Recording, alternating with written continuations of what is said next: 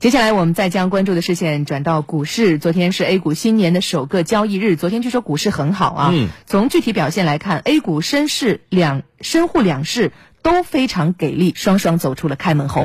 看来这次专家预测较准啊！因为之前节目中我们也说到了，二零二零年股市值得期待啊，非常有可能来一个开门红。我们也希望这个开门红是个二零二零年的好兆头。了解一下。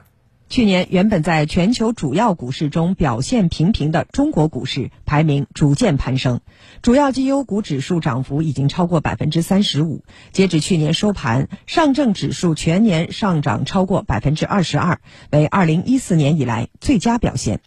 深证成指报全年上涨百分之四十四，创近十年来最佳表现。创业板指数全年上涨百分之四十三点七九，涨幅超过欧美等发达国家市场。新年第一个交易日，A 股市场即大幅上行，延续了节前啊跨年度行情。A 股市场近期大幅走高，站稳三千点之上，很大程度上是受益于呃近期资本市场深化改革所带来的制度红利，而央行降准成为 A 股市场走牛的行情这个催化剂。二零一九年可谓 A 股的改革大年。回顾过去一年，从科创板开板、沪伦通开通、H 股全流通改革，再到重组新规落地，A 股全面纳入名胜等世界三大指数构成。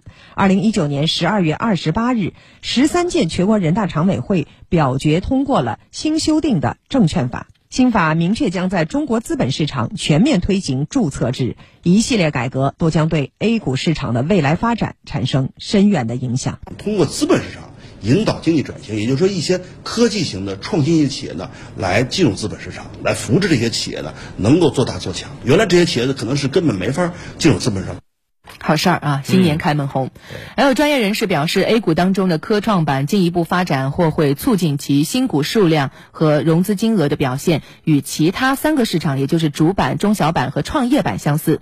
不过，鉴于上海主板的长久优势地位以及投资者给予科创板企业的市盈率较其他板块更高，所以预计2020年其他三个市场的整体融资金额将会超越科创板。